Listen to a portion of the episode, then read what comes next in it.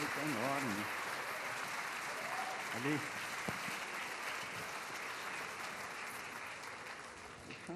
Boa tarde. É com muita alegria que a gente está aqui na nossa iniciando a tarde de discussões da Flip nesse sábado, com uma mesa que rememora um momento muito difícil que ainda tem consequências na nossa vida, que foi o golpe militar de 64 e a ditadura que se instalou no Brasil por 20 anos. É, essa mesa tem o apoio da revista Piauí e ela está sendo transmitida pela internet bem como está sendo também comentada pelas redes sociais da Flip. Eu convido vocês, é, depois da mesa, a visitar a nossa página Facebook, Twitter é, e no YouTube, onde a gente tem algumas é, novidades de cobertura dessa mesa. Antes de mais nada, eu queria também é, dizer que os autores estarão na tenda dos autógrafos logo mais. É, as perguntas podem ser encaminhadas para eles é, a partir dos papéis distribuídos na plateia, a gente repassa para a Lilia Schwartz, que é a nossa mediadora. Eu aproveito para fazer também uma correção no texto do programa. É, cometi dois erros e, enfim, é, sou responsável por eles. Eu disse que o pai do Marcelo foi é, desaparecido nas dependências do DOPS, na verdade foi no DOI, que era uma outra, é, um outro porão da nossa ditadura.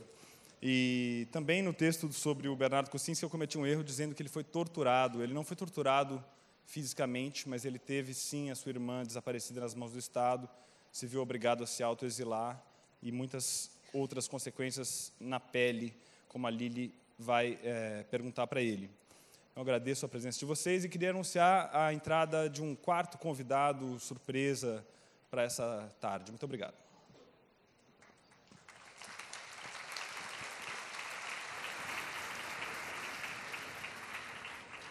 Rádio Nacional do Rio de Janeiro, de plantão pelo Brasil, comandando uma grande rede de emissoras, integradas na Guanabara pela Rádio Ministério da Educação e Cultura, em São Paulo pela Rádio Nacional de São Paulo e em Brasília pela Rádio Nacional do Distrito Federal, além de muitas outras emissoras do interior, as quais inclusive pediríamos a gentileza de telegrafar enviando os seus prefixos para que pudéssemos mencioná-los aqui. E senhoras e senhores, continuando com esta série de depoimentos ao microfone da Rádio Nacional do Rio de Janeiro, Nesta madrugada de 1 de abril, vamos trazer o deputado Rubens Paiva, representante do Estado de São Paulo no Congresso Nacional.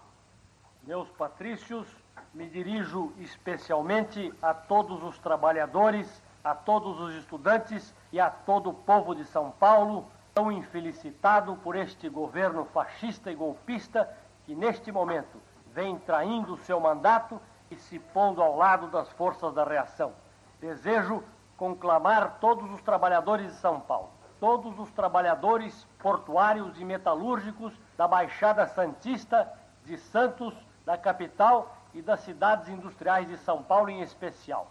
Todos os universitários que se unam em torno dos seus órgãos representativos, obedecendo à palavra de ordem do Comando Geral dos Trabalhadores, do Fórum Sindical de Debates, dos sindicatos, da União Nacional dos Estudantes das uniões estaduais e dos grêmios estudantis, para que todos, em greve geral, deem a sua solidariedade integral à legalidade que ora representa o presidente João Goulart. O nosso presidente, ao tomar as medidas tão reclamadas por todo o nosso povo, medidas que nos conduzirão indiscutivelmente à nossa emancipação política e econômica definitiva, realmente prejudicou os interesses de uma pequena minoria de nossa terra. Pequena minoria, entretanto, que detém um grande poder, todo o poder econômico deste país, todos os órgãos de divulgação, os grandes jornais e as estações de televisão. É indispensável, portanto, que todo o povo brasileiro, os trabalhadores e os estudantes de São Paulo em especial, estejam atentos às palavras de ordem que emanarem aqui da Rádio Nacional e de todas as outras rádios que estejam integradas nesta cadeia da legalidade. Julgamos indispensável que todo o povo se mobilize tranquila e ordeiramente em defesa da legalidade, prestigiando a ação reformista do presidente João Goulart, que neste momento está com o seu governo empenhado em atender a todas as legítimas reivindicações de nosso povo. É indispensável que se processe de uma vez por todas a divisão da riqueza brasileira entre todos os seus habitantes. Não é possível que nós tenhamos marginalizados mais da metade dos habitantes deste país, mais da metade dos habitantes do Brasil sem condições de trabalho, sem saber de manhã para que local se dirigirem para ganhar o seu pão e alimentar a sua família. É uma estrutura de reforma. É exatamente com as medidas preconizadas pelo governo federal que teremos condições realmente de integrar todos os brasileiros neste processo. E com isto lucram os trabalhadores, que terão melhores condições de emprego. Com isso lucram os industriais, que terão a quem vender os seus produtos. Com isto lucram os comerciantes e toda a população deste país. O que se diz que o governo pretende acabar com o direito de propriedade, estabelecer o confisco de tudo que existe como propriedade privada, uma grande mentira, uma grande farsa. O que se pretende realmente, trabalhadores e estudantes de São Paulo, é tornar este governo incompatibilizado com a opinião pública sobre uma onda de mentiras e uma imagem deformada. O presidente João Goulart, em suas reformas, visa tão somente dar ao povo brasileiro uma participação na riqueza deste país. Este momento nacional é um momento decisivo em que o povo brasileiro pode ter a felicidade de ver realizada toda a sua revolução dentro do processo da legalidade democrática, prestigiando o presidente da República e esta legalidade. É indispensável, entretanto, para isto, que o presidente e o governo contem com toda a mobilização da opinião pública, todos os trabalhadores, todos os estudantes, os intelectuais e o povo em geral, para que pacífica e ordeiramente digam um não e um basta a esses golpistas que pretendem cada vez mais prestigiar a pequena minoria privilegiada. Está lançada inteiramente para todo o país o desafio. De um lado, a maioria do povo brasileiro, desejando as reformas e desejando que a riqueza se distribua, ao lado da legalidade do presidente João Goulart. Os outros são os golpistas que devem ser repelidos, e desta vez, definitivamente, para que o nosso país veja realmente o momento da sua libertação raiada. Muito obrigado. Tivemos assim o depoimento do deputado Rubens Paiva, do PTB de São Paulo.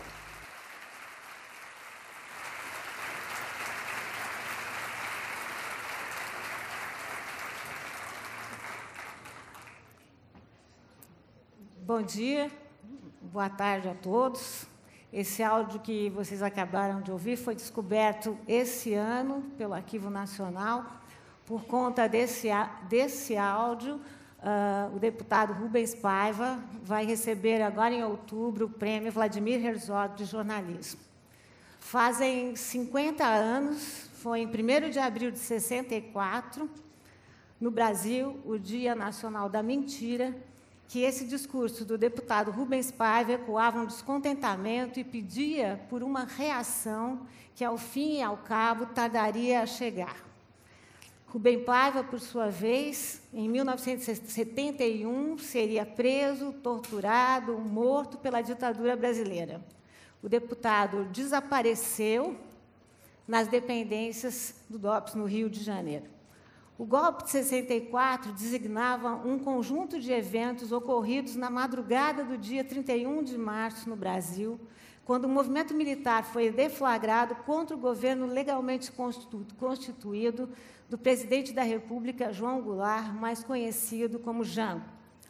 A falta de reação do governo e dos grupos que lhe davam apoio foi notável. Até hoje, os historiadores se digladiam sobre o tema mas a versão mais corrente é que João Goulart desistiu de um confronto militar com os golpistas e seguiu para o exílio no Uruguai, de onde só retornaria para ser sepultado em 76.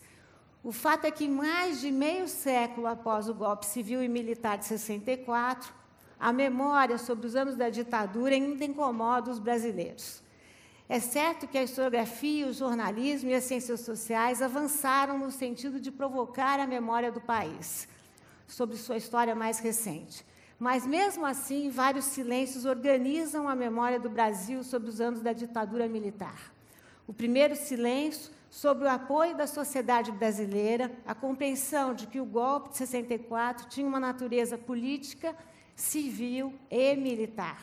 O segundo, o silêncio sobre as práticas de violência cometidas pelo Estado contra a população em geral e direcionados para grupos e comunidades específicos, como grupos de camponeses e de indígenas. E o silêncio sobre os militares e civis responsáveis pela construção de uma complexa estrutura de informação e de repressão que deu autonomia aos torturadores. Utilizou do extermínio como último recurso de repressão política, alimentou a corrupção, produziu uma burocracia da violência e fez da tortura uma política do Estado, cujo início oficial data do segundo semestre de 69. E apesar dos avanços das pesquisas e na qualidade do diálogo nacional, a memória continua seletiva e muito permanece silenciada. Sobre esses aspectos e outros tantos, ainda mais sobre a carga de sofrimento impingida à nossa população, temos nessa mesa três autores atores, Bernardo Kucinski, Pércio Arida, Marcelo Rubens Paiva, que cada um à sua maneira, vai com seus livros, com seus textos, refaz essa memória de um tempo que não passou. Eu vou começar então aqui conversando com o Marcelo, depois passarei aos demais. O Marcelo é paulista, Mudou-se para a cidade do Rio de Janeiro em 66, depois que seu pai, o ex-deputado federal socialista Rubens Paiva, foi caçado e exilado pelo golpe de 64. Em 71, Marcelo tinha 11 anos, quando Rubens Paiva foi preso, torturado e morto na cidade do Rio de Janeiro.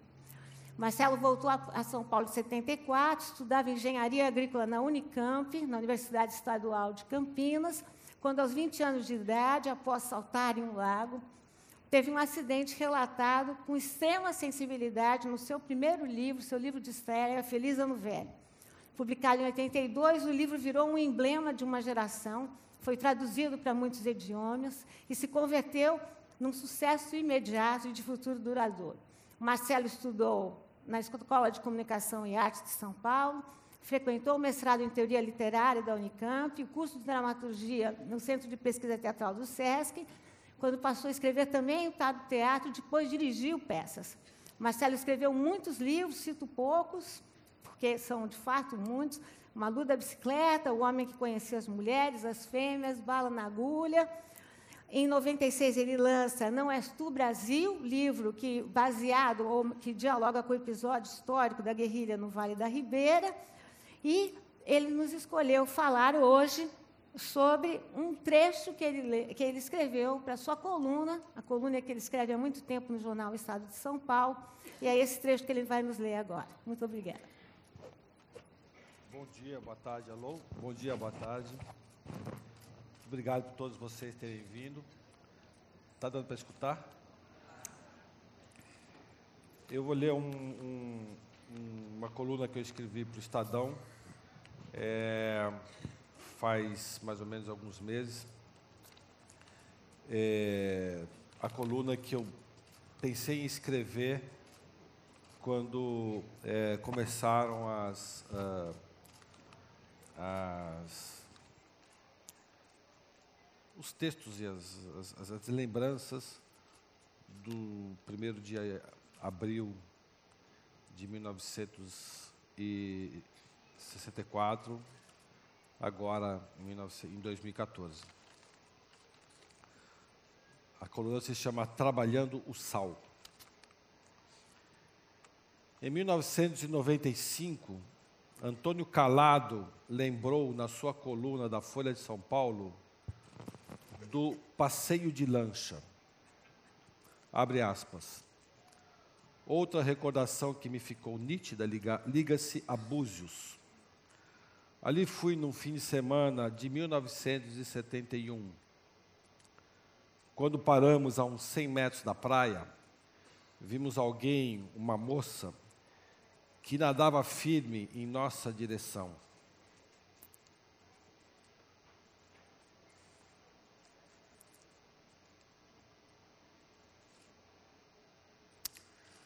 Minutos depois, subi a bordo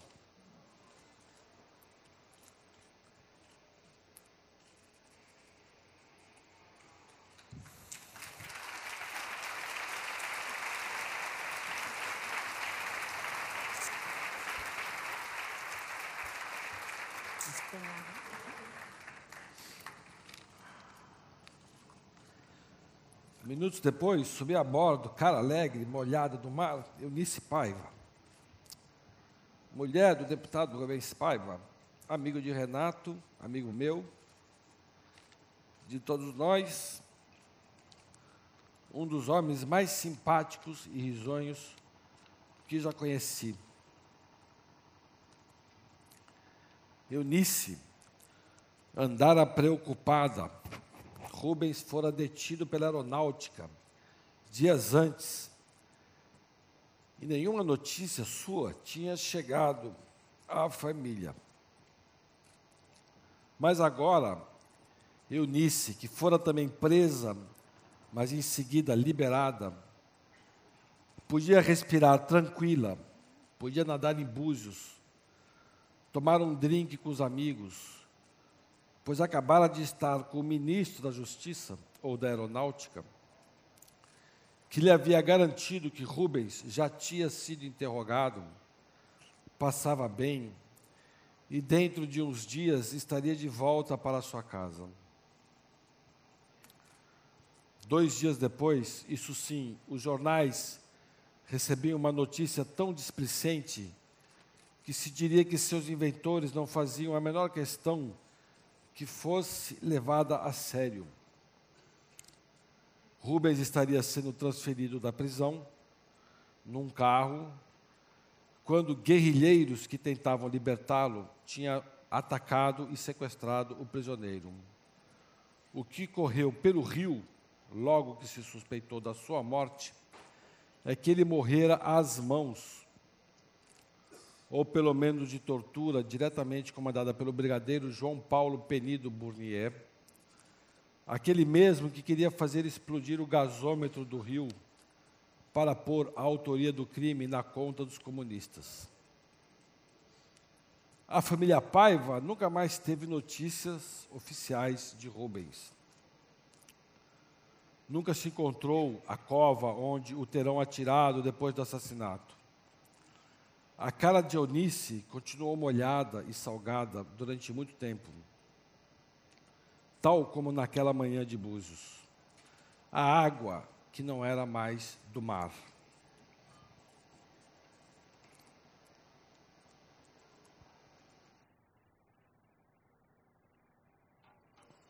Fecha aspas. Li para ela assim que a coluna foi publicada. Reparei na minha mãe sorrindo. Você se lembra? Claro, foi dia depois de eu ser solta. Eu estava magérrima, queimada, de biquíni, linda. Respondeu vaidosa. A imagem da minha mãe queimada, magérrima, aliviada, linda, de biquíni, aos 41 anos, subindo no verão de 1971 na lancha na praia de Manguinhos, perto da casa escondida na montanha, sem luz e telefone, do François Morrot, para onde fomos depois de ficar 13 dias presa no doicode do Rio de Janeiro, não saiu da memória do Antônio Calado. Escritor é assim, se lembra daquilo que escorre contradição. O bom escritor não é o que se lembra de tudo, mas do essencial. E associa o sal da água à lágrima que não são do mar. As lágrimas que não são do mar. Ela tinha perdido quilos na prisão muitos quilos. Ficou numa cela de fundo em que ninguém aparecia, nada de sol. No primeiro dia foi chamada para depor, provavelmente enquanto meu pai era torturado na sala ao lado. Ela não o viu. Viu sua foto no álbum de presos, o que a deixou contraditoriamente aliviada, pois então ele estava ali, nas mesmas dependências, vivo mais angustiada, pois suas fotografias faziam agora companhia a presos terroristas procurados, mortos em combates, torturados.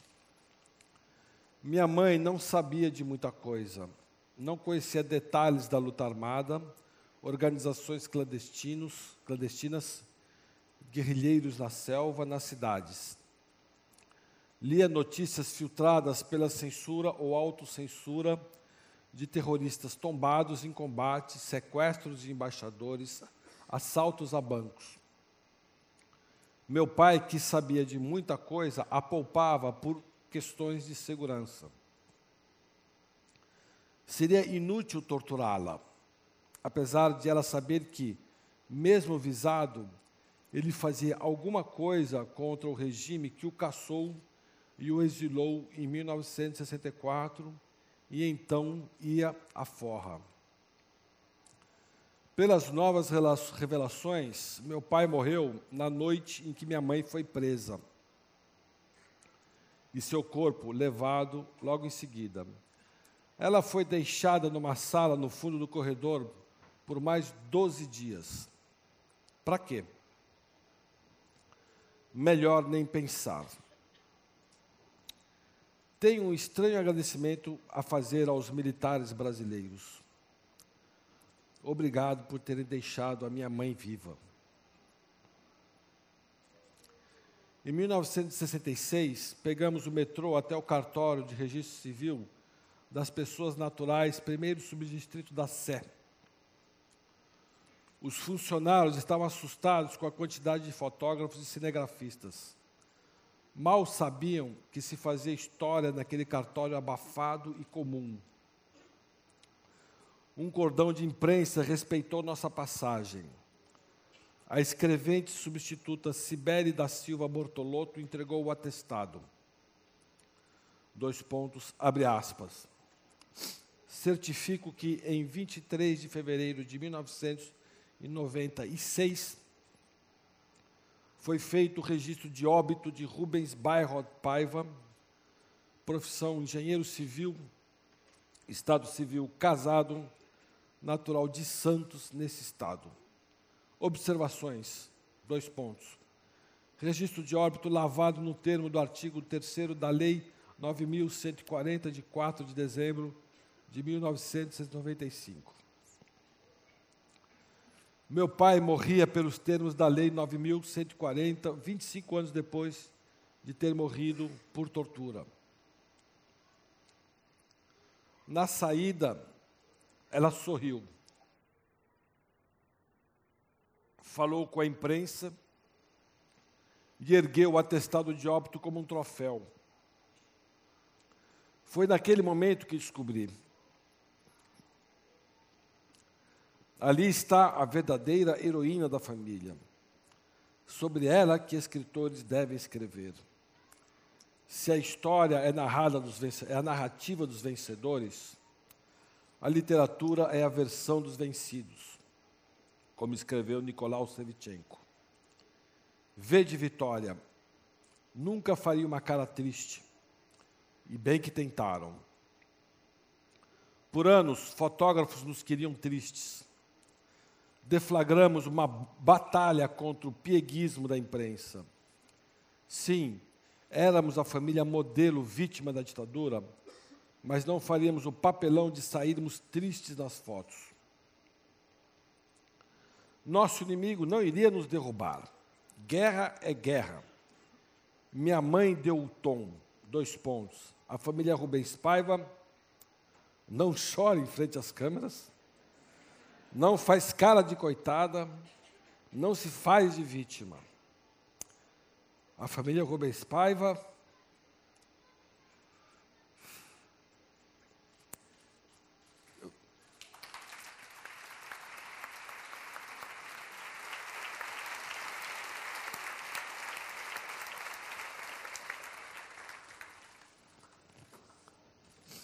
Eu fui pai agora. Meu menino tem cinco meses e meio.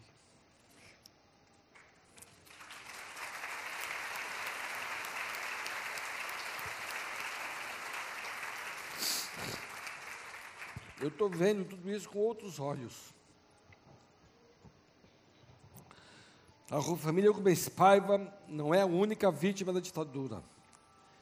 Esteve em guerra contra ela desde o primeiro dia. O país é a maior vítima. O crime foi contra a humanidade, não contra o bem Paiva. Nossa luta não tem fim. Precisamos estar bronzeados e saudáveis para a contraofensiva. A angústia, as lágrimas, o ódio, apenas entre quatro paredes. Agradeço Antônio Calado por ter melhorado a autoestima da minha mãe. Pena ele não estar vivo para saber que a farsa displicente da fuga de um dos homens mais simpáticos e risonhos que já conheceu acaba de ser desmontada pelo militar que a armou. Muito obrigado.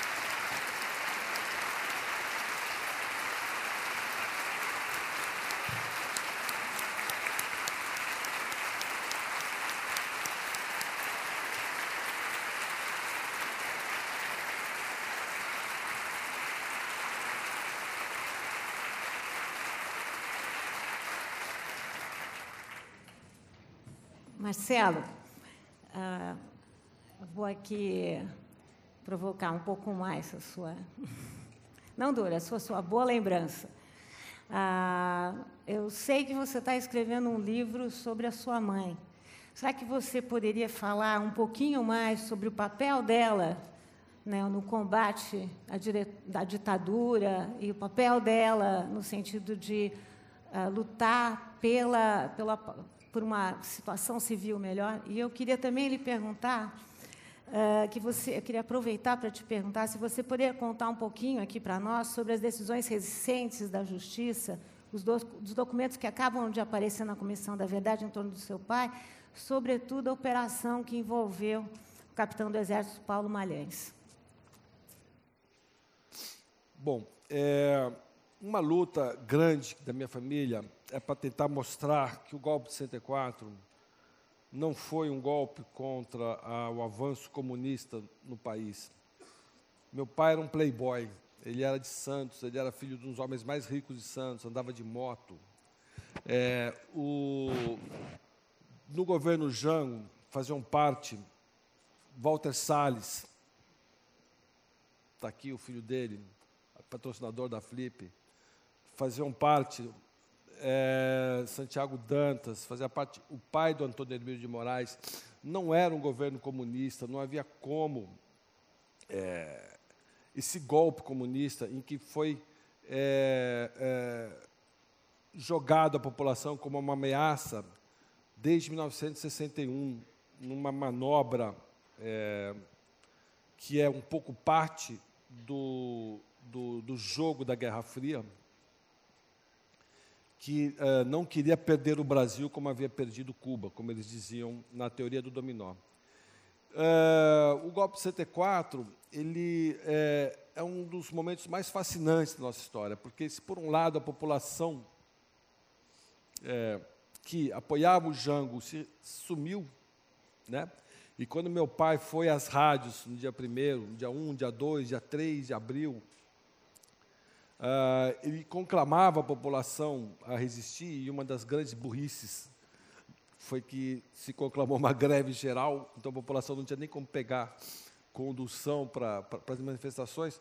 Por outro lado, é, a igreja, parte da grande imprensa, parte do, de intelectuais, quer dizer, era quase uma unanimidade que era bem-vindo o golpe para arrumar a bagunça institucional que estava no país, já que éramos governados por um é, vice-presidente titubeante, que por hora parecia fazer acordos com os empresários e por hora é, fazia acordo com a ala mais esquerda, é, com o Partido Comunista, com, com é, marinheiros em greve. e de um momento de muita provocação e muita bipolaridade. O golpe veio para uh, retirar o Jango do poder e um ano depois haveria uma eleição uh, para presidente. E essa eleição nunca ocorreu. Né? Ela seria uma eleição facilmente uh, ganha por Juscelino Kubitschek. O, o, meu pai foi ao exílio, voltou como uma pessoa civil e ajudava as pessoas uh, que tinham problemas com a repressão a fugir do Brasil, dava dinheiro. É, na minha casa vivia se hospedando é, gente perseguida. E isso era um hábito comum em todas as famílias que tinham pessoas né, com, procuradas pela polícia. É, em 71, chegou uma carta do Chile de exilados é, é, mandando para ele alguns é, documentos do MR8, que era a organização na época em que estava o capitão Carlos Lamarca, que era o, o homem mais perseguido do Brasil naquele período, uh, e uma carta de agradecimento de uma militante do MR8 que meu pai agia, a, a, tinha ajudado a fugir do Brasil, que era simplesmente filho do melhor amigo dele. Minha mãe foi presa, minha mãe era uma dondoca, era formada em letras pelo Mackenzie, lia Dostoiévski, Educo Veríssimo, mas ia à praia, jogava vôlei com a Marieta Severo uh, e não sabia de nada. E, de repente, ela saiu dessa cadeia 13 dias depois, magra, sozinha. É, havia uma censura violenta no Brasil, sem ninguém para ajudar, a não ser os, os amigos mais íntimos. Começou a peitar a ditadura militar, começou a ir a Brasília, entrou com uma, um atestado de é, habeas corpus, foi ao ministro da Justiça, foi ao ministro da, da, dos Direitos Humanos, que havia né, o cargo de ministro, não era ministro, era secretário de Direitos Humanos. É, começou a dar muita entrevista para, correspondentes internacionais que tinham sede no Rio de Janeiro, as grandes, aliás, ainda tem. É, New York Times, Newsweek, começou a, a, minha casa começou a ser uma certa, mais ou menos um, um ponto de encontro da, da, da, imprensa internacional que estava começando a reavaliar o que estava ocorrendo no Brasil e o apoio americano ao, ao governo brasileiro. Foi daí, em partir de 71, que o governo americano começou a questionar o seu apoio. Teve, inclusive, uma famosa CPI, que nos Estados Unidos chama Hearing, do agente da CIA, para explicar sobre as torturas no Brasil. E, paralelamente a isso, também tem a figura da Zuzu Angel, pressionando o Partido, o Partido Democrata Americano a se posicionar contra a ditadura militar. A partir daí, a minha mãe começou a fazer parte de vários movimentos, é, Comissão Brasileira da Anistia, é, junto com, Paulo, com, com Dom Paulo, Tortura Nunca Mais, a, a, a, a ser uma voz é, mais ou menos quase solitária de combate à, à, ditadura. Ela se formou em direito, se formou em advocacia, eh, se especializou em direito indígena, começou a, a, a tratar dos massacres indígenas, começou a demarcar terras indígenas, junto com, com ambientalistas. A minha mãe foi advogada do Sting. Um dia eu estava em casa, ligou o Sting.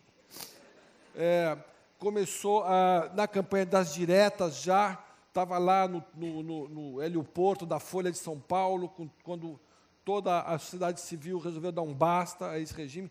Estivemos juntos no velório, do, no velório não, na missa do Vladimir Herzog, em, na, na Igreja da que foi o primeiro grande ato da sociedade civil contra a ditadura, e foi quando a sociedade civil resolveu se unir para dar um basta àquilo. Você me avisa quando estiver acabando o tempo. E... É, a minha casa é, começou a virar um entre e sai de político. Minha mãe parecia a dona Canor, lá em Santo Amaro da Purificação. É, então as pessoas iam pedir bênção. Né? Então, por exemplo, o Suplicy foi pedir bênção, pedir permissão para ele ser candidato ao Senado. Claro, o, o Serra, o, o Serra foi pedir bênção para saber. O, o, meu pai, ele, ele, ele ajudou o Serra. Quando o Serra estava no exílio, não tinha um, um, um tostão. O meu pai dava dinheiro para o Serra, foram pedir bênção. O, o, Lula, eu lembro que o Lula chegou em casa um dia, a gente tinha fumado maconha, eu e minhas irmãs, meus amigos, a gente estava jogando War, e chegou o Lula, e a gente, quá, quá, quá, o Lula, olha só. Chegou o Lula para pedir benção à minha mãe, para saber se minha mãe ajudava a fundação de um partido. Minha mãe, se eu não me engano, minha mãe ela assinou Ela é uma das fundadoras do, históricas do PT. E aí eu descobri. Quer dizer que, na verdade, quem combateu a ditadura foi minha mãe, não foi meu pai. Assim como a Clarice Herzog, entendeu? Assim como a, a, a, a figurinista, acabei de falar o nome dela, a Zuzu Angel, são as pessoas que combateram, né?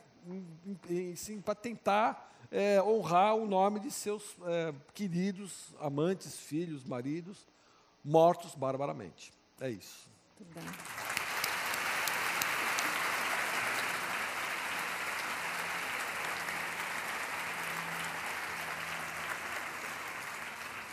Bom, nós vamos voltar a vários temas aqui, mas eu queria conversar agora com o Bernardo Kucinski, que é também paulista, descende de uma família de judeus imigrantes da Polônia, dado nada acidental, já que nós vamos falar de um livro chamado K. É?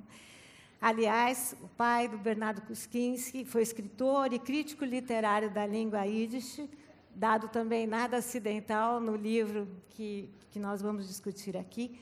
Bernardo é graduado em Física pela USP e logo passou a atuar como jornalista, tendo sido editor assistente da revista Veja, do jornal Gazeta Mercantil, foi correspondente do Brasil nos jornais ingleses The Guardian e The eh, Latin America Political Reports, foi ainda cofundador dos jornais alternativos que representaram uma espécie de consciência escrita nos anos difíceis da ditadura, dentre os quais Amanhã, Opinião, Movimento e Em Tempo, e no exterior trabalhou na BBC de Londres, atuando também como correspondente.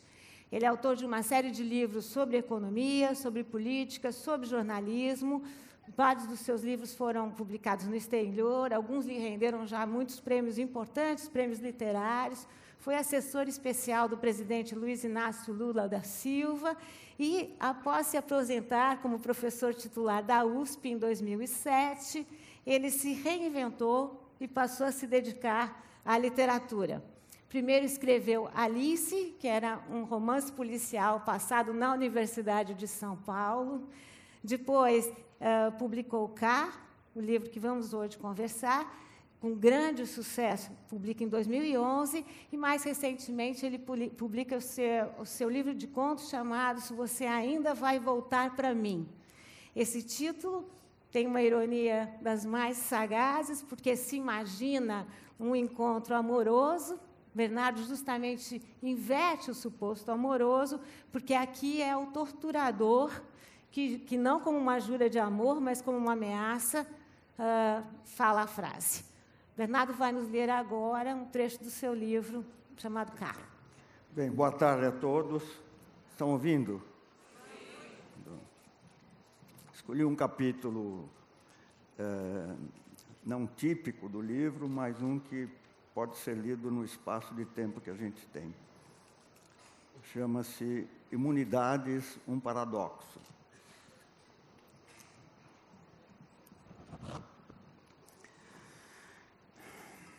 O pai que procura a filha desaparecida não tem medo de nada. Se no começo age com cautela, não é por temor, mas porque atônito ainda tateia como um cego o labirinto inesperado da desaparição. O começo é um aprendizado. O próprio perigo precisa ser dimensionado. Não para si, porque ele não tem medo de nada. Para os outros, as amigas, os vizinhos, colegas da faculdade. E no começo há esperança. Não se pensa no impensável. Quem sabe discretamente se consegue a exceção. Assim age as entidades de experiência milenar no trato com os déspotas, sem alarde, sem acusar. Apenas por isso, no começo, o pai, à procura da filha desaparecida, age com cautela. Depois, quando se passaram muitos dias sem respostas, esse pai ergue a voz angustiado. Já não sussurra, aborda sem pudor os amigos, os amigos dos amigos e até desconhecidos. Assim vai mapeando, ainda como um cego com sua bengala, a extensa e insuspeita muralha do silêncio que o impedirá de saber a verdade. Descobre a muralha sem descobrir a filha. Logo se cansará de mendigar atenção quando os dias sem notícias se tornam semanas, o pai, à procura da filha, grita, destemperado, importuna, incomoda com a sua desgraça e suas exigências impossíveis de justiça. O sorvedouro de pessoas não para, a repressão segue cruenta. Mas o pai que procura a filha desaparecida teme cada vez menos. Desgraçado, mas insolente, percebe então o grande paradoxo da sua imunidade. Qualquer um pode ser engolido pelo vórtice do sorvedouro de pessoas, ou atropelado, ou despejado num buraco qualquer, menos ele. Com ele, a repressão não mexe. Mesmo quando grita, mexer com ele seria confessar, passar recibo. Sente-se intocável. Vai aos jornais, marcha com destemor, empunhando cartazes na cara da ditadura, desdenhando a polícia, desfila como as mães da Praça de Maio, mortas vivas, assombrados vivos, imbuído de uma tarefa intransferível. Nada o atemoriza. Recebe olhares oblíquos de susto, percebe outros de simpatia. Ao deparar na vitrine da grande avenida, com sua própria imagem refletida, um velho, entre outros velhos e velhas, empunhando como um estandarte a fotografia ampliada da filha, dá-se conta estupefato da sua transformação. Ele não é mais ele, o escritor, o poeta, o professor de Yiddish.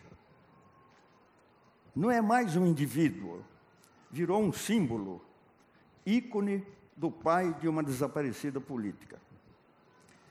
Quando as semanas viram meses, é tomado pelo cansaço e arrefece, mas não desiste. O pai que procura a filha desaparecida nunca desiste. Esperança já não tem, mas não desiste. Agora quer saber como aconteceu, onde, quando exatamente. Precisa saber para medir sua própria culpa, mas nada lhe dizem. Outro ano mais e a ditadura finalmente agonizará. Assim parece a todos, mas não será a agonia que precede a morte, será a metamorfose. Lenta e autocontrolada. O pai que procura a filha desaparecida ainda empunhará obstinado a fotografia ampliada no topo do mastro, mas os olhares de simpatia escassearão. Surgirão outras bandeiras mais convenientes, outros olhares. O ícone não será mais necessário até incomodará. O pai da filha desaparecida insistirá, afrontando o senso comum. Alguns anos mais e a vida retomará, retornará a uma normalidade da qual para a maioria nunca se afastou. Velhos morrem, crianças nascem, o pai que procura a filha desaparecida já nada procura, vencido pela exaustão e pela indiferença já não impunha o mastro com fotografia. Deixa de ser um ícone, já não é mais nada. É o tronco inútil de uma árvore seca. Obrigado.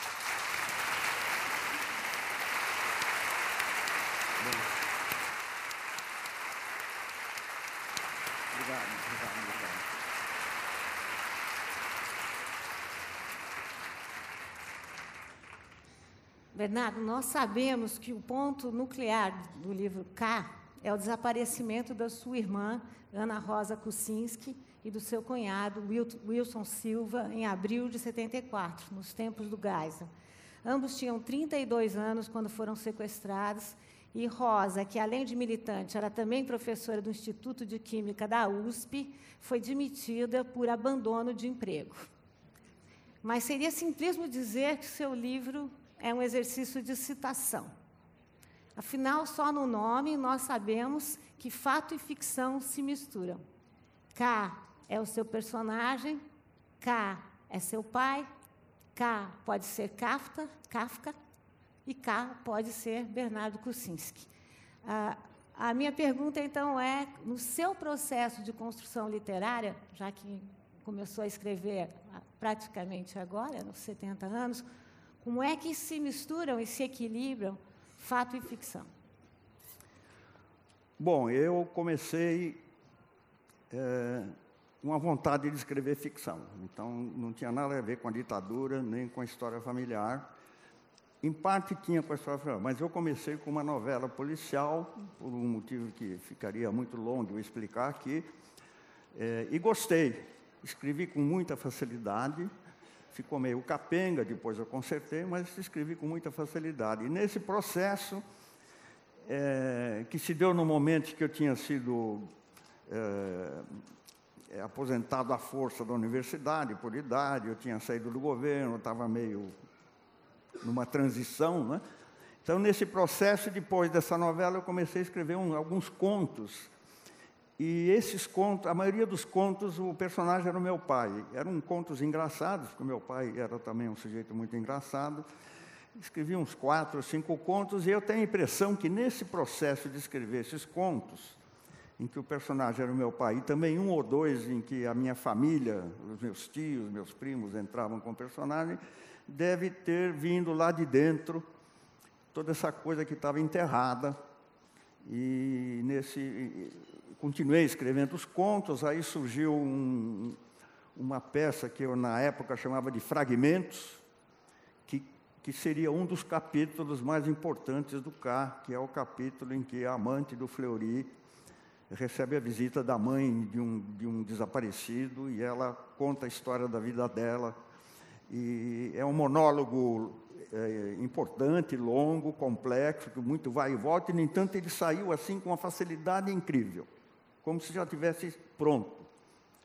É, nunca tive que mexer nesse monólogo, é, exceto coisas pequenas para descaracterizar algumas situações. E aí depois escrevi mais três ou quatro, sempre na forma de um conto, né? um capítulo na forma de um conto autossuficiente.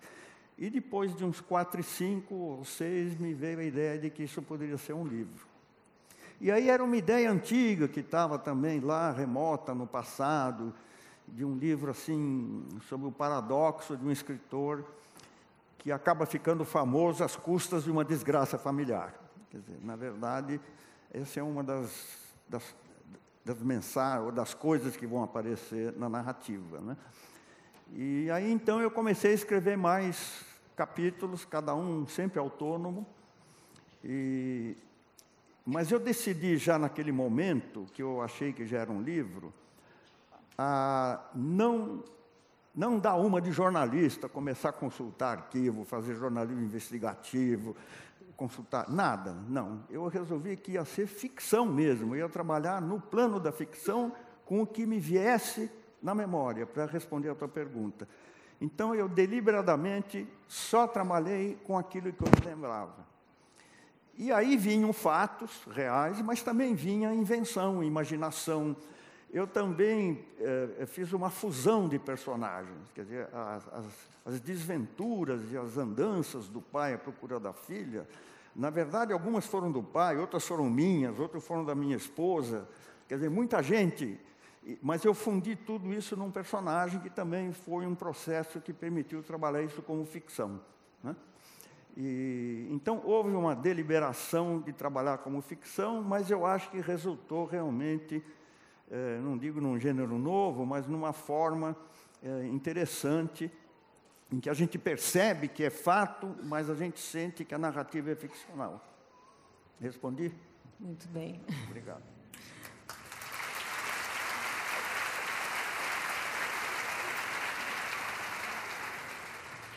Queria agora apresentar o nosso terceiro participante da mesa, o Pércio Arida, formado pela Universidade de São Paulo. O Pércio tem o seu doutorado pela Massachusetts Institute of Technology, MIT, Uh, foi presidente do BNDES de 93 a 95, presidente do Banco Central em 95, além de ter sido um dos responsáveis pelo Plano Real. Ele é hoje sócio do Banco BTG Pactual. Pércio também faz parte do Conselho Executivo do Instituto Moreira Salles e, além de toda a sua contribuição na área da inflação, da política monetária e economia brasileira de uma forma geral, o Pércio tem importantes trabalhos acadêmicos na área da história do pensamento econômico e metodologia da economia. Em 2003, Pércio foi eleito economista do ano pela Ordem dos Economistas do Brasil. mas a conversa aqui é com outro Pércio, sendo o mesmo Pércio. Pércio Arida, eh, quando cursava o ensino, ensino médio, participou do movimento formado por estudantes secundaristas, tendo se filiado naquela época, em 1969, na vanguarda armada revolucionária Palmares.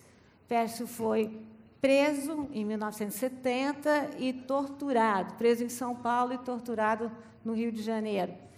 E só publicou, há três anos atrás, né, um alentado e pujante artigo de memórias para a revista Piauí. Uh, enfim, é, eu pedi, o Pércio não queria ler, nós insistimos, então ele vai ler um fragmento retirado justamente desse ensaio que ele publicou na Piauí. Muito obrigado, Lília. É um prazer estar com todos vocês aqui. E prazer maior ainda de ter a oportunidade de dividir esse debate com, é, com Marcelo Rubens Paves, com Bernardo Kucinski, que deram depoimentos extraordinariamente comoventes para todos nós. Eu vou ler um trecho é, do artigo publicado na Piauí, que por sua vez é parte de um livro que em algum momento espero terminar, em, que seja no ano que vem, é, que consiste em uma revisão é, dessa experiência minha dos 18 anos de idade, à luz do que aconteceu depois. É, vou começar o texto agora. Era 1970 e eu tinha 18 anos. Fiquei preso por vários meses e fui processado na Justiça Militar por crimes contra a segurança nacional. Uma história pouco original. Um entre tantos jovens movidos pelos ideais de um mundo melhor que a revolução parecia oferecer. Por muitos anos, fiquei adormeci deixei adormecido esse capítulo de minha vida. Mas o passado nunca está definitivamente concluído. Age, sem que o saibamos, ambíguo e esfinge. Há momentos em que o passado desaparece, como se só importasse o cotidiano atribulado mas logo reaparece, como a sombra que se projeta sobre o presente. E nós o interpretamos continuamente, temos que decifrá-lo repetidas vezes para restituir coerência e identidade à nossa própria história. Quando pequeno, meus pais contavam episódios, meus avós contavam episódios de suas vidas. Era uma maneira de me fazer aprender suas raízes e torná-las minhas também. Um fugira do Líbano, escondido em um navio, apavorado com a repressão dos turcos depois de uma revolta fracassada. Parou no Rio de Janeiro, se casou com uma italiana que conheceu na Rua da Alfândega e com quem, por muito tempo, não conseguiu trocar nenhuma palavra. Outro contava de sua ida para o Egito, das caravanas de camelos, do sol do deserto que marcara seu corpo para sempre, e depois sobre as carroças no interior da Austrália. Eu os ouvi embevecido, querendo mais e mais detalhes pedindo que recontasse inúmeras vezes passagens heróicas ou engraçadas, fascinado pelo inusitado e pelos acasos. Foi inspirado no exemplo deles que decidi escrever esse relato, que dedico a meus pais. Escrever e não contar. Meus avós, que mal falavam português e escreveriam pior ainda, não tinham essa alternativa. Contava aventuras de, mundo exótico, de mundos exóticos e bastava traçar em linhas gerais o cenário para que a minha imaginação de criança preenchesse rapidamente todos os espaços vazios. Eu aqui nada tenho de exótico para contar. Não trato de aventuras e sim de sentimentos. Mas aqui, no limite do que me é possível, um exercício radical de sinceridade. Não busco reconstruir a história a partir de uma perspectiva engrandecedora, como ocorre em tantos escritos autobiográficos, nem menosprezo o impacto de momentos difíceis. As memórias são lábeis Cada visita ao passado altera a frágil composição do terreno em que estão baseadas. E quando os sentimentos originais surgem, por milagre, no seu vigor, não passam de afrescos preservados debaixo da terra, cujas cores vívidas se desmaecem no ar do presente. Daí minha escolha por fragmentos, flagrantes de emoção justapostos, longe da costura coerente que, tantas vezes, dá à vida a ilusão de um processo ordenado. Pai e mãe, nervosos, pensavam em esconderijos e possibilidades de fuga. Eu os havia convocado para uma conversa de emergência. Estavam sós na sala de jantar, a portas fechadas. Minha irmã, de 16 anos, deveria ser poupada do problema. Que nada nos interrompa agora, disseram os empregados. Ficaram em estado de choque quando eu lhes contei do meu envolvimento com uma organização de esquerda, a Vanguarda Armada Revolucionária Palmares, a famigerada VAR Palmares do capitão Carlos Lamarca. Passado o susto, comportaram-se com boa parte dos pais em tal situação. Importa, antes de tudo, salvar a vida do seu filho. Estávamos no auge da repressão militar e um colega de colégio secundário, também militante, havia sido preso e poderia me denunciar a qualquer momento. Daria tempo para conseguir um passaporte? E se eu fosse detido na fronteira? Com certeza os hotéis estavam vigiados. Não poderiam expor amigos ou parentes pedindo que me escondessem. Foi quando meu pai, tamborilando os nervos, nervo, tamborilando os dedos nervosamente na mesa, teve a ideia luminosa. A garçonnière, Alice, a garçonnière. Atônita, minha mãe não conseguia esboçar nenhuma reação. Meu pai, apavorado com a ideia do filho ser preso, torturado e talvez morto, se esquecera de todo e qualquer prurido conjugal. Sequer percebeu a confissão espontânea. Telefonou na nossa frente para o amigo fraterno com quem dividiu os custos e os dias de uso da garçonnière. Fuad, a coisa é a seguinte. Você não pode mais usar garçonnière durante uns 15 dias. Não, Fuad, não é para mim. É uma emergência, não posso explicar. Confie em mim, Fuad, ah, não estou querendo te enganar. Passada a conversa, houve uma tempestade. Tempestade doméstica de grandes proporções. Meu pai, espírito rápido, improvisou uma explicação. Aluguei uma kitnet no centro da cidade, explicou ele para minha mãe, como favor a um amigo que, por intricado problema judicial, não dispunha de cadastro nem recurso para fazê-lo diretamente. O termo garçonnière, explicou, era uma brincadeira, uma maneira assim carinhosa de designar a moradia daquele amigo, perseguido pelos credores e que não dispunha de lugar algum para morar. Não colou. O que, além de tudo, me querendo fazer de boba, minha mãe explodiu em fúria. Fã de boxe, meu pai seguiu à risca a estratégia que um treinador recomendaria naquelas circunstâncias. Recuou até as cordas, fechou a guarda e foi para o clinch. Ao final de um round, que demorou muito mais que três minutos, o gongo soou. O importante era salvar a vida do filho, o resto se arranjaria depois. Obrigado.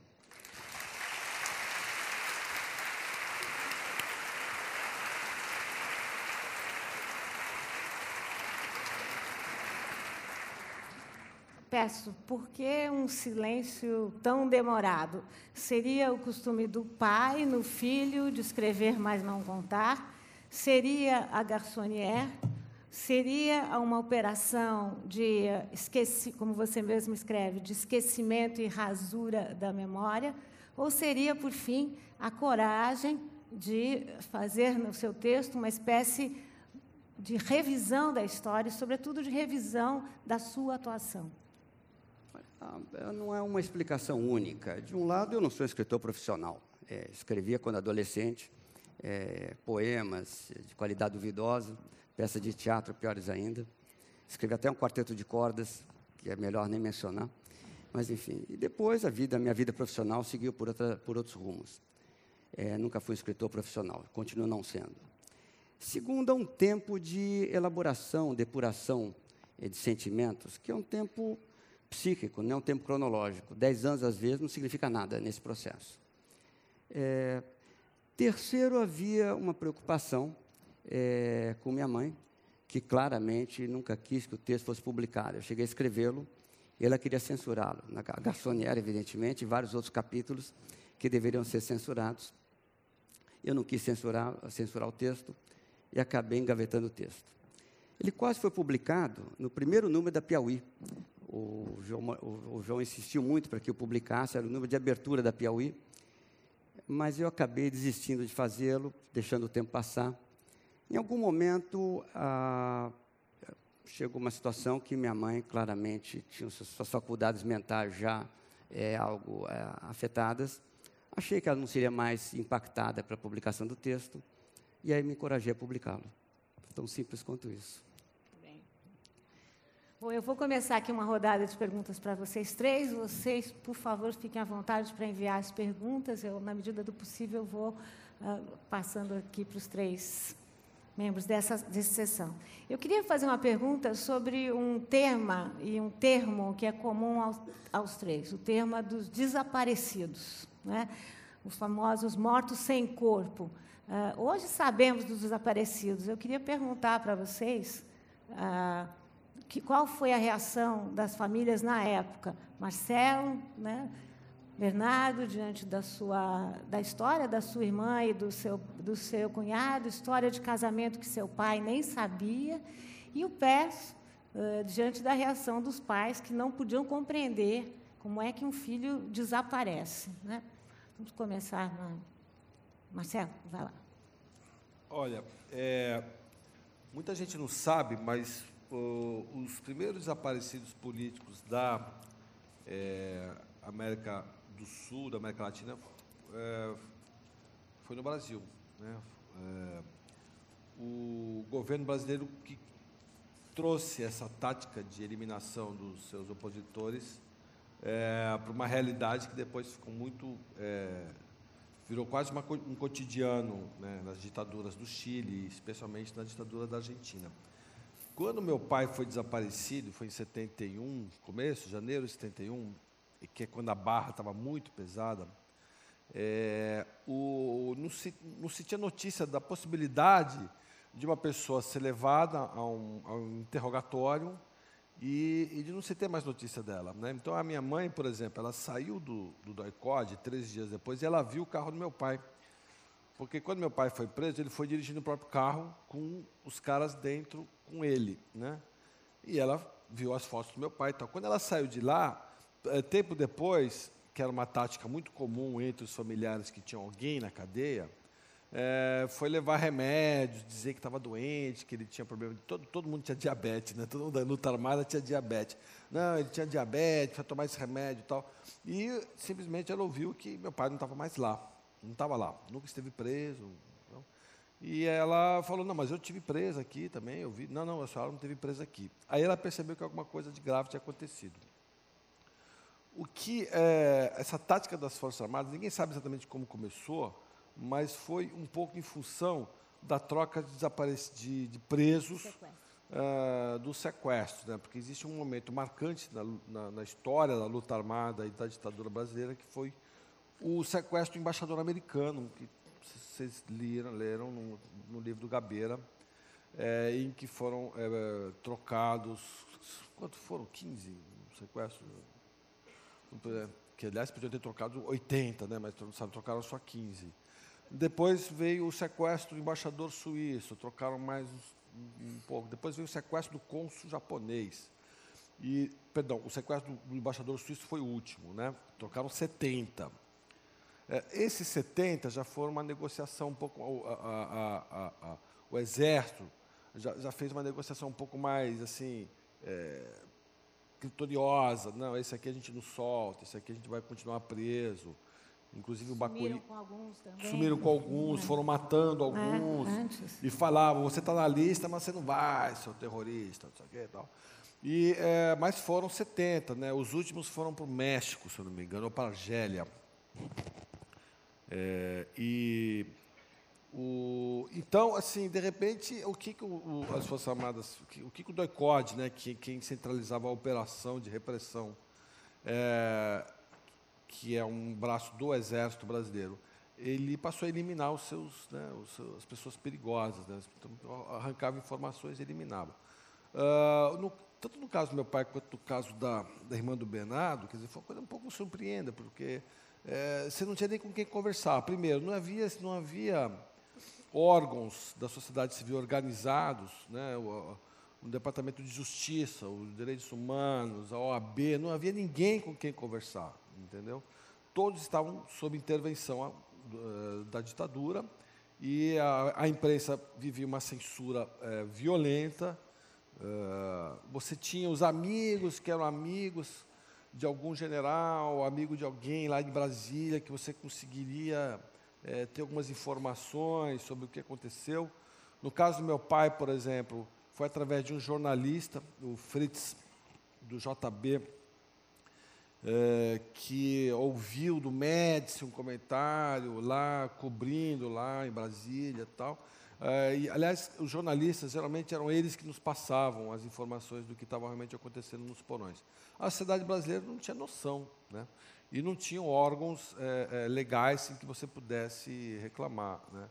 Uh, a família do desaparecido sempre falam né, que o desaparecimento é uma, é uma segunda tortura. Né? Tortura a, o procurado e tortura a família a vida toda, né? assim, que fica sem saber o que aconteceu. Né? No, algumas coisas até burocráticas que, que, que são terríveis e que esse é, atestado de óbito de 96 solucionou, graças a uma lei do Fernando Henrique, a lei dos desaparecidos de 95, graças a uma pressão da Anistia Internacional e nossa, dos familiares desaparecidos, é porque a gente, a minha mãe, por exemplo, ela tinha um seguro de vida do meu pai e não tinha como resgatar, porque não tinha o atestado de óbito, não tinha o corpo. A minha mãe tinha aplicações em nome do meu pai. Minha, meu pai tinha travel checks. A gente não conseguia resgatar. Tinha um terreno do meu pai que não conseguia vender porque não tinha assinatura do meu pai, entendeu? Então, durante muito tempo, há também um entrave burocrático que continua te torturando muito tempo, né? E caramba, a parte do meu pai faz 50 anos, eu estou aqui chorando até hoje. E não estou chorando por causa dele, dessa morte especificamente, mas é porque minha mãe tá, também está com Alzheimer, eu tô, acabei de ser pai, misturei tudo. Mas é uma coisa assim que não tem fim. Né?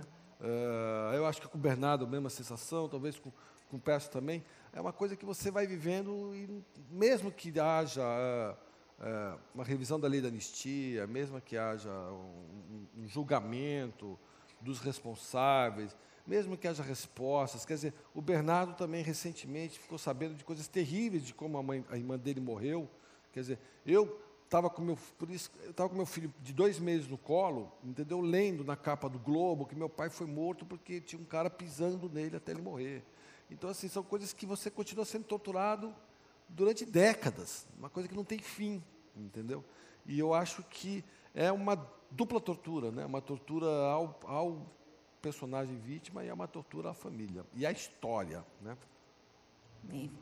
Porque tem os amigos do meu pai. Né?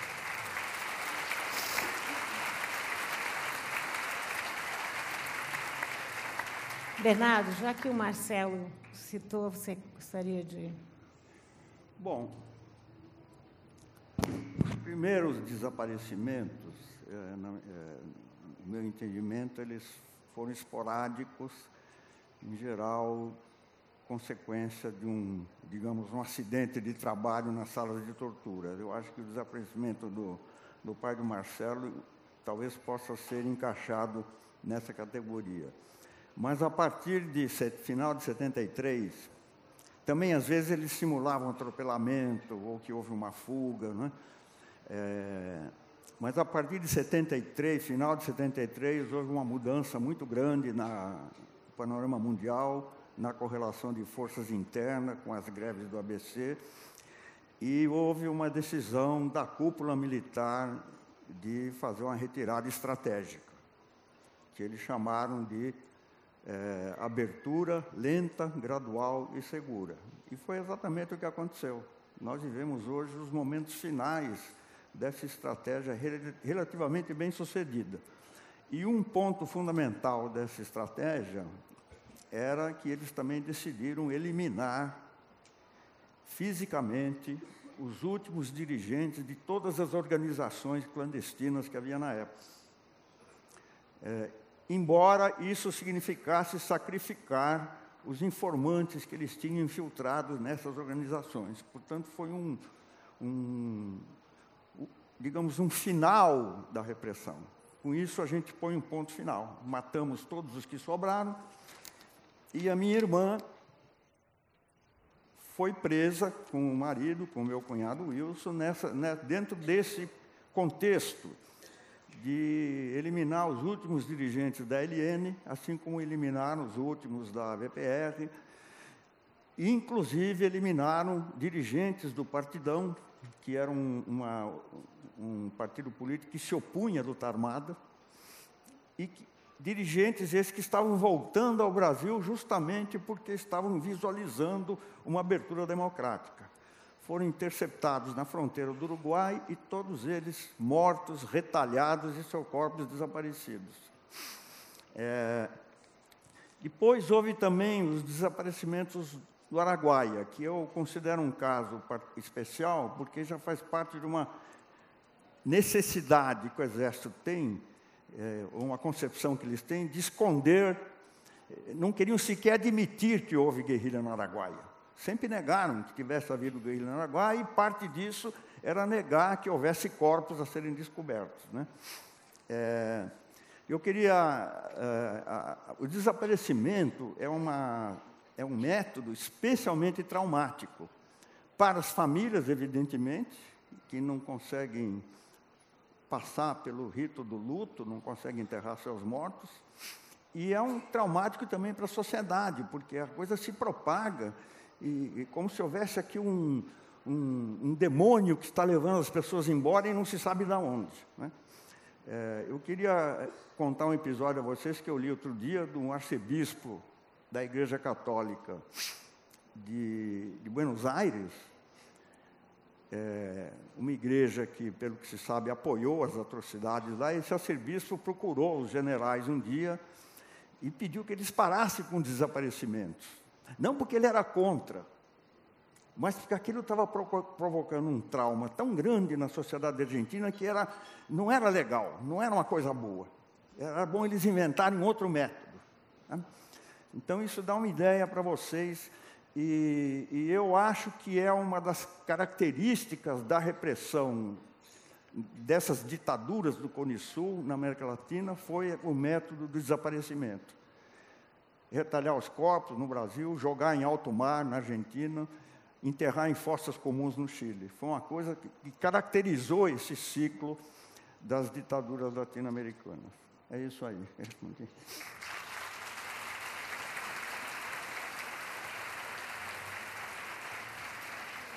Queria pedir para o. Um depoimento diferente.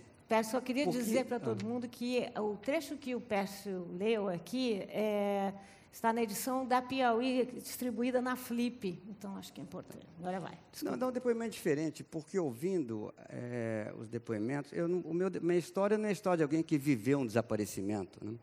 ou do pai, ou da irmã, mas é alguém que ficou desaparecido. Porque eu saí de casa, fui lá para Garçonnière um dia, enfim, é, os, tiras, como se chamava, da Operação Oban, que depois virou Doicode, apareceram na minha casa, duas peruas C-14, que era o carro que, se, que, a repressão usava na época. Meus pais perceberam que estava sendo procurado, mas da Garçonnière eu estava seguro. Né? É, meu pai explicou para o Fuad, evidentemente, que a natureza da, da ocupação da Garçonnière, para o Fuad não aparecer lá que era, o, que era o, enfim, o sócio dele na garçonnière, mas fora isso, tinha o Fuad e minha mãe que sabiam, eu estava seguro. Meu pai todo dia me visitar na garçonnière e eu continuava militando. Um dia ele apareceu, eu não estava na garçonnière. Bom, é, do momento que ele percebeu que não estava lá, foi a hospitais, necrotérios, cemitérios, por exclusão, o filho já está preso. Só que para o pai, ele não tinha a menor noção de como acessar o filho. Ele acabou acessando por vias é, tortas, porque, evidentemente, passou a perguntar para todos os conhecidos. Minha mãe tinha uma família grande, ele também. Tinha um parente da minha mãe que tinha sido colega é, de ginásio de alguém do Exército. Perguntou, por coincidência, o tal do filho do Exército era um capitão, o capitão Dalmo, que era o segundo, que era o segundo em comando da própria Operação Bandeirantes, onde estava preso. E o capitão Dalmo confirmou que eu estava preso exatamente ali. Mas me se passaram 15 dias, até que meus pais descobrissem de onde eu estava e, e, e, e soubessem que eu estava vivo. Mas ponto de do desaparecido, que era o meu caso, a sensação é muito aflitiva, porque se alguém sabe que você foi preso, como eu pensava na época, né? bom, existe algum constrangimento para que não o matem, não? porque é chato. Agora, se você é preso e ninguém sabe que você está preso, Matá-lo é facílimo, não tem custo. Não. E eu lembro quando, quando acabei sabendo que meus pais sabiam onde eu estava, me foi um extraordinário alívio. Não que meus pais tivessem qualquer capacidade de influência, mas porque havia um certo constrangimento no poder ilimitado dos torturadores. Não. Então, a sensação do desaparecido é uma sensação de extraordinária fragilidade, que quando você percebe que alguém sabe mais que você está lá, de alguma forma isso serve de conforto.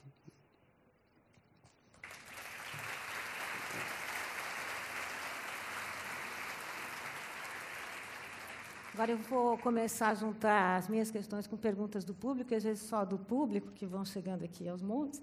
E a primeira é por que é, vocês já estão falando disso, por que, que a memória do golpe parece tão antiga e tão recente? Não só a memória do golpe, como de toda a repressão que se seguiu a ele. Uh, por que, que tem, são poucos os livros? Né? A pergunta é que fica a pergunta da Maria Helena Miller. Fica claro no depoimento de vocês a necessidade de uh, revisitar os fatos e desnudar a verdade? Que papel vocês veem nessa tarefa para a Comissão da Verdade, seu relatório, e para nós, parceiros na nossa causa? Outra pergunta. Por que vocês acham que o Brasil não consegue colocar seus algozes da ditadura na cadeia? Argentina, Chile conseguiram, a presidente torturada também não consegue. E, por fim, uma pergunta do Augusto. Em uma democracia teoricamente estável, como vocês, ele se refere mais ao Marcelo, mas eu passo a todos, como você pretende orientar o seu filho e também a juventude brasileira em geral quanto à tirania que ocorreu naquele no momento, a tirania conservadora e dos militares?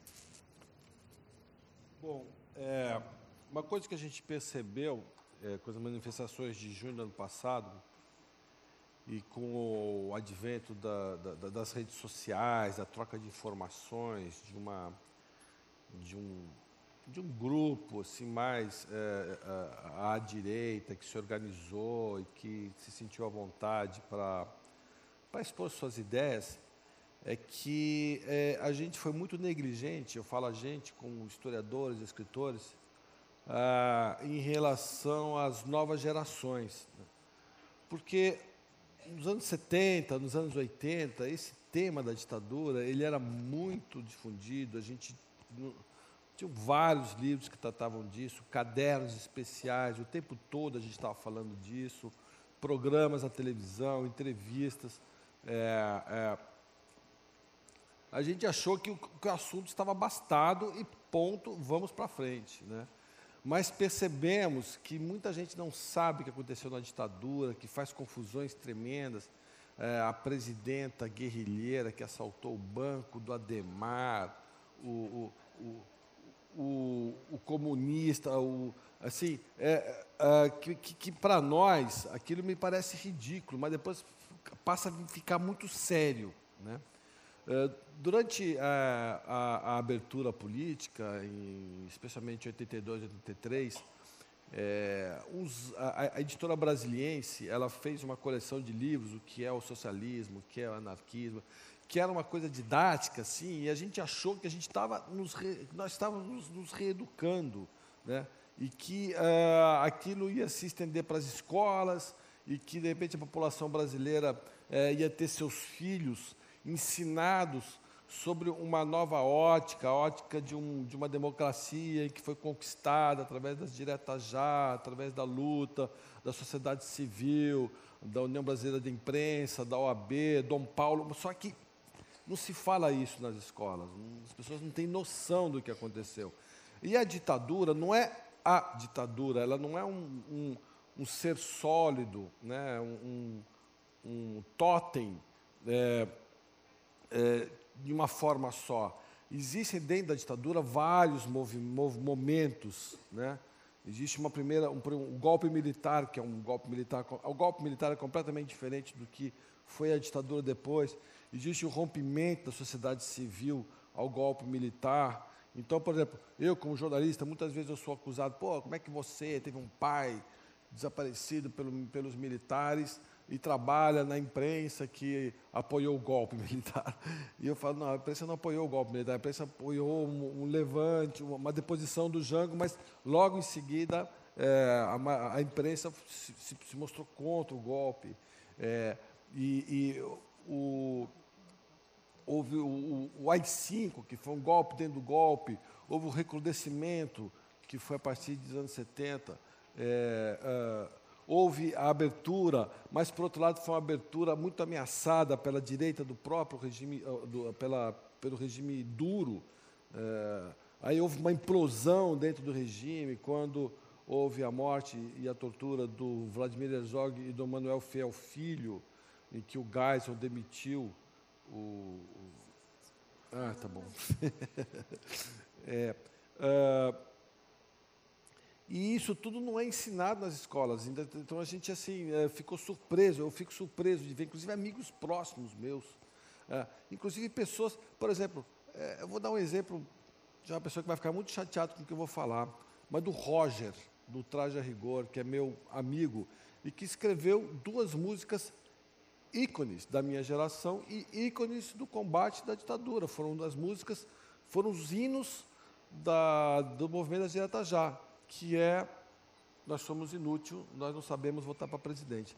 É, hoje ele tem reações completamente opostas e acusa a Dilma de terrorista, faz uma confusão. Então, se até pessoas né, que, que participaram da redemocratização têm essa confusão, Imagine os garotos que moram né, nas periferias das grandes cidades, escolas que não, não têm esse tema né, no seu material didático. Então, eu acho que é um apelo que a gente tem que voltar a fazer, a, a nós mesmos, editores, intelectuais, escritores, a voltar a reconquistar né, o coração e a mente dessas novas gerações.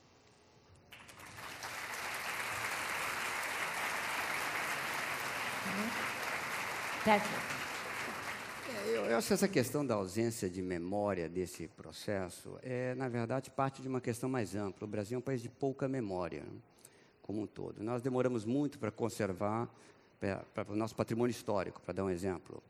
Se perguntar para qualquer paulista, nem digo para alguém fora de São Paulo, vocês acham que a Revolução de 32 foi uma revolução constitucionalista, pró-democrática, contra a ditadura de Getúlio, ou você nunca pensou a respeito?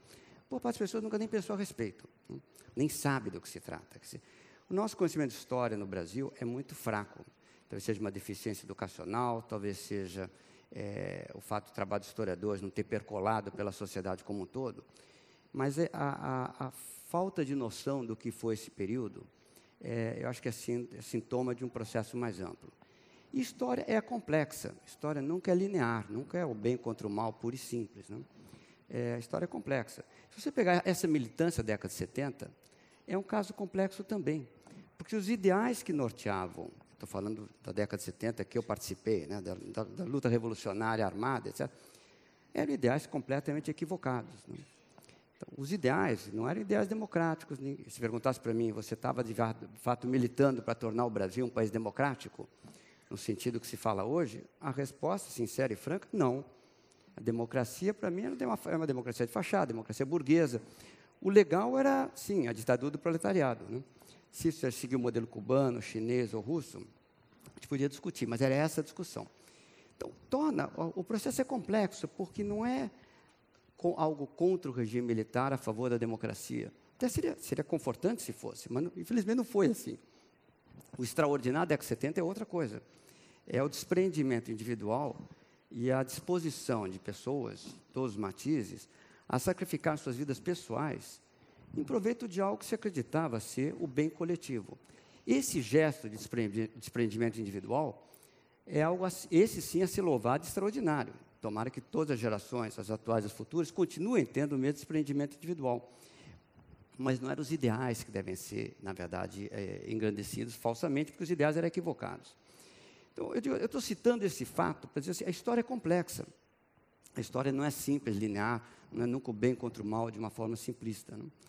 É, e por isso mesmo, o conhecimento de história tem, é um conhecimento que requer reflexão, requer bom ensinamento, requer bo, bom texto e boa pesquisa. E nós, lamentavelmente, somos fracos, fracos nisso. É, o desconhecimento sobre esse período, que agora finalmente está tá, tá diminuindo, é parte de um desconhecimento mais amplo sobre, sobre o que somos nossa, e nossa própria história.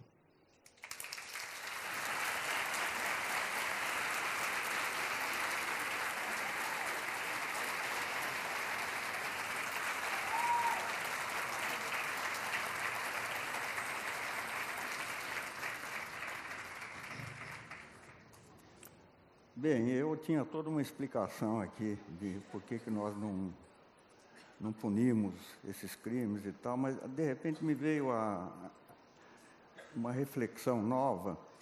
É, em todos esses a maioria desses processos assim tragédias históricas depois que acaba vem um período de de reconstrução, um período tem que cuidar dos filhos, dos netos, as famílias ficam culpadas com isso. E depois de muito tempo, os filhos já cresceram, netos já cresceram, de repente começa a vir a memória do passado. Isso acontece com os sobreviventes do Holocausto, é um fenômeno conhecido esse. Essa coisa da memória tardia que começa a perseguir as pessoas porque ela sobreviveu e, e o outro não, até que ponto ela teve culpa, é um fenômeno conhecido. Eu estava pensando que talvez aconteceu conosco uma coisa parecida. A, as forças sociais que foram, digamos, perseguidas pela ditadura, quando ela acaba, são elas que sobem ao poder. De certa maneira. Primeiro o PSDB, depois o PT, e se põe a tarefa de reconstruir. Né? Nós temos 10 milhões de famílias sem moradia, nós temos problema de saúde, educação, transporte, logística. Né? Nós temos um país relativamente ainda carente, as carências são muitas. E essas forças, com uma visão do social, querem suprir essas carências e se põem a governar. E não tem espaço para pensar na ditadura e tal. Inclusive, se começar a mexer com esse assunto, até prejudica essa tarefa de reconstruir, porque cria um problema com os militares. Então, é um pouco. Eu vejo esse processo. Agora, é, a explicação que eu tinha antes de me vir essa questão é a seguinte: é que, primeiro, a ditadura só traumatizou a sociedade brasileira como um todo no começo, quando ela caiu, porque ela se abateu sobre uma sociedade que estava muito envolvida num processo de redescoberta do Brasil, de programas de alfabetização de adultos, programas de educação de base, os, os estudantes com CPC, fazendo arte. E, e houve um trauma muito grande. Foi uma coisa que traumatizou, porque, porque destruiu a ordem global do país, né? a ordem total. Mas depois que a poeira baixou um pouco e começou a surgir um milagre econômico, foi um período de seis a sete anos de crescimento econômico extraordinário, ano após ano, isso tudo começou a virar, a memória começou a se tornar ambígua, quer dizer, uma memória boa e ruim. Né? Para quem veio do Nordeste, arranjou emprego em São Paulo pela primeira vez na vida, memória boa. Né? A ditadura foi boa. Né? Então, essa ambiguidade ficou até hoje. Um outro fator que eu acho importante é que, da época da ditadura para hoje, houve uma revolução grande na forma de se viver. No, na, na, estrutura das famílias, nos hábitos, na forma de se socializar. As novas gerações têm muito pouco é, muitos poucos pontos de contato com as outras. É, um, é uma juventude com outra cabeça. Né? E para essa juventude, a ditadura realmente é um capítulo da história do Brasil, remoto, né? que não tem continuidade com os tempos de hoje. Né? E a, o nível de desconhecimento é, é, é impressionante. Né? E aí entram outros fatores. Tal. Os grupos dominantes da história do Brasil e que apoiaram o golpe, estimularam e se beneficiaram dele, ainda são hoje os grupos dominantes. É, a única. O único pé do famoso tripé econômico da época da ditadura que foi cortado foi o pé das empresas estatais. Mas a oligarquia rural, as grandes multinacionais, os capitais nacionais oportunistas, são todos os mesmos. É, os jornais são os mesmos. Né? Então não tem. É, não houve uma revolução que derrubou a ditadura. Né? Ela se metamorfoseou por iniciativa própria, claro, dado uma correlação de forças que se tornou desfavorável. Instituiu um controle é, de transição gradual que tinha algumas válvulas de segurança muito claras. Uma delas era não punir os torturadores. Sobre isso, isso foi um ponto fundamental na negociação da transição. Né?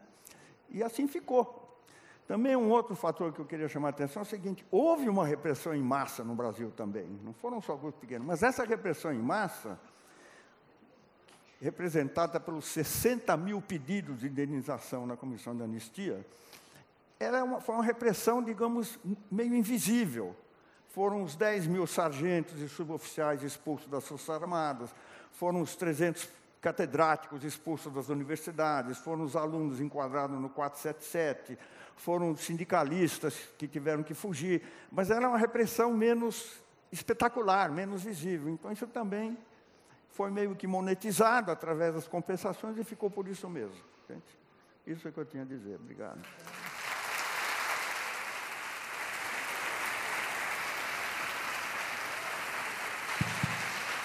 Bom, o curador da programação da Flip, Paulo Werneck, acaba de me avisar que ele deu um bônus de quatro horas para a gente e que as portas vão ser fechadas aqui, para manter o estilo da mesa. Não, mas ele me permitiu fazer mais uma que vocês vão, receber, vão responder no bate-pronto. Eu, eu, sou eu queria, uma grande... Na verdade, eu queria pedir, desculpe, Lili, interromper, essa pergunta só para o Marcelo, sobre o Paulo Malhães. Eu vou perguntar. É, então, eu queria fazer... A eu vou que juntar. seria respondido bem rápido, Marcelo. Me desculpe, é porque eu preciso... Mas é que tem uma pergunta junto. Eu queria fazer essa pergunta que a Márcia fez sobre o que vocês acham da morte do Paulo Malhães e se isso foi uma queima de arquivos, seria uma nova forma de ditadura atual. E a pergunta da Tiana, que chama a importância se a memória da ditadura uh, tem também atuado para pensar nas prisões dos manifestantes decretadas pela Justiça do Rio de Janeiro. Enfim, uma pergunta bem rápida para vocês. e nós encerramos, certo? Ah, eu vou ser é, desaparecido pela equipe técnica da Flip se a gente se estender demais. Então vamos. Ó, Marcelo, estou aqui. Até cortaram a sua palavra, eu acho. Vou ser rápido, vou ser rápido. É, o problema é que eu estou bebendo aquela cachaça desde Foi. anteontem. Vocês estão me deixando bêbado. A mesa O- toma uma cachaça básica. É. O, o Paulo Maria, eu não sei se foi morte de, se foi um queima de arquivo, eu não sei mesmo, entendeu? É, era uma figura estranha, uma figura é, que importante, né? Era um agente de dentro. Quando ele começou a falar do meu pai para a imprensa, eu virei para as minhas irmãs e falei: é mentira. É, uma das coisas que eu aprendi com a minha mãe, é, desde 1971, é filtrar muitas informações que a gente recebe. Né? A gente foi achacado por militares que diziam que se desse uma grana, meu pai seria solto. A gente recebeu informações de que meu pai poderia estar preso em Fernando Noronha, em Chi- no Xingu, ah, que poderia estar eh, muito machucado, estavam pera- esperando ele se, ele se curar. E eu acho que há um, um certo eh, delírio né, dos agentes da repressão em mostrar poder, mostrar que eles sabiam de coisas, que eles tinham coisas a, a, esconder e que agora eles, entendeu? Eles são os, os donos da carne seca, né? Então, é mais uma tortura que nós estamos enfrentando, né? Então, esse Paulo Malhães, por exemplo, ele falou que meu pai foi enterrado na, na Barra da Tijuca, é, depois ele foi é, desenterrado, perdão, no Recreio dos Bandeirantes, depois ele foi desenterrado, em 73, levado até o Yacht Clube do Rio de Janeiro, que eu achei esquisitíssimo, como é que né? Aliás, de muito bom gosto. Eu queria até agradecer aos militares que só lugar, locais pa- pa- paradisíacos que levaram meu pai. Né? É, é, Yacht Clube do Rio de Janeiro, que para quem não sabe é na Baía da Guanabara, com a vista do Pão de Açúcar à direita, colocaram ele numa lancha, levaram ao mar e jogaram o corpo ao mar. Isso ele disse numa segunda, no Globo. É, dois dias depois ele disse a um outro jornal que não, que na verdade ele foi jogado no Rio de Vassouras, é, que a melhor coisa é jogar um corpo no Rio de Vassouras. E eu falava para as minhas irmãs, é mentira. Eu tinha uma irmã que, tava, que mora na Suíça, que estava no Rio de Janeiro, que já postou um Facebook, no Facebook um vídeo, ela nadando, eu estou nadando com o papai aqui no Leblon. Né? E eu falava, mentira. E nós morávamos no Leblon, meu pai nadava naquele mar. Seria lindo se fosse verdade, entendeu? Mas era mentira. Dois dias depois, ele fala que eh, não, que foi, ele nem participou da, da- do desente- de desenterrar o corpo, porque não tinha nada a ver com aquilo. Entendeu? É, e eu, desde o começo, sabia que era verdade. A gente está muito em contato com a Comissão da Verdade, especialmente com o Ministério Público. E quando, você, quando a gente fala em Comissão da Verdade, a gente tem que falar do Ministério Público, que está fazendo uma investigação muito mais eh, muito séria. eh, e o Ministério Público tem o poder, sim, de eh, prender, de julgar, de colocar. ah, porque, por exemplo, há dois dias atrás estava lá o capitão do Rio Centro é, no Jornal Nacional, e todo, falando para a Comissão da Verdade, ele falou, não, não vou falar nada, entendeu? Coitado do Pedrinho Dalari fica lá com aquela cara, pô, fala aí, não vou falar. O Ministério Público não. Então, é, o Ministério Público está fazendo essa, essa, essa investigação paralela e sabia que era mentira, nos avisou, isso é mentira. E nós estamos apostando muito nessas, é, nessa, na, na, abertura é, feita do caso do Rio Centro, do caso do meu pai, de outros casos que virão é, através de uma forma de você circundar a lei da anistia que perdoou os torturadores, é, provando que alguns crimes são imprescritíveis, que há um crime contra a humanidade, de tortura, desaparecimento de cadáver, formação de quadrilha, etc. E tal.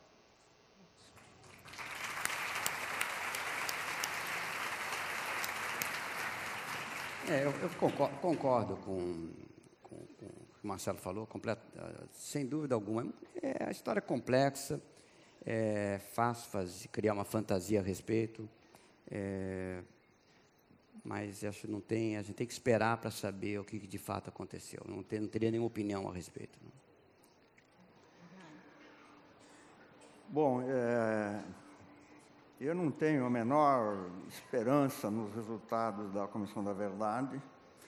É, eu, quando eu falei dos grupos dominantes, praticamente continuam sendo os mesmos, esqueci de mencionar que as Forças Armadas não se reciclaram, não repudiaram as atrocidades cometidas no passado, não não substituíram a doutrina de segurança militar por uma doutrina cívica, né? Então a coisa está por aí, está nesse pé. É, alguns grupos, pelo menos um grupo de estruturadores ainda continua articulado, eu tenho informações sobre isso. Então aquela, aquela coisa de, de desinformar, de, de tentar fazer uma guerra psicológica, 50 anos depois ainda continua, embora em escala diminuta. Né? Então, essa é a situação que se vive hoje. Eu não tenho. Uh, infelizmente, eu tenho que concluir de que a estratégia da transição lenta gradual e segura teve sucesso completo. Conseguiram substituir a ditadura militar por uma ditadura midiática, conseguiram substituir a dominação pelo pau pela dominação pelo consenso. E la nave va, é aí.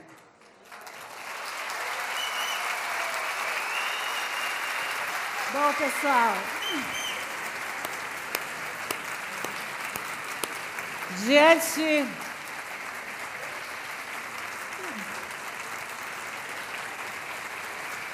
que é a memória de todos nós, né? É isso, a testemunha de todos nós. Os autores vão estar autografando na tenda e queria agradecer muitíssimo aos depoimentos de todos vocês. Hora de inventar a história. Sucesso, né? hein, Lili?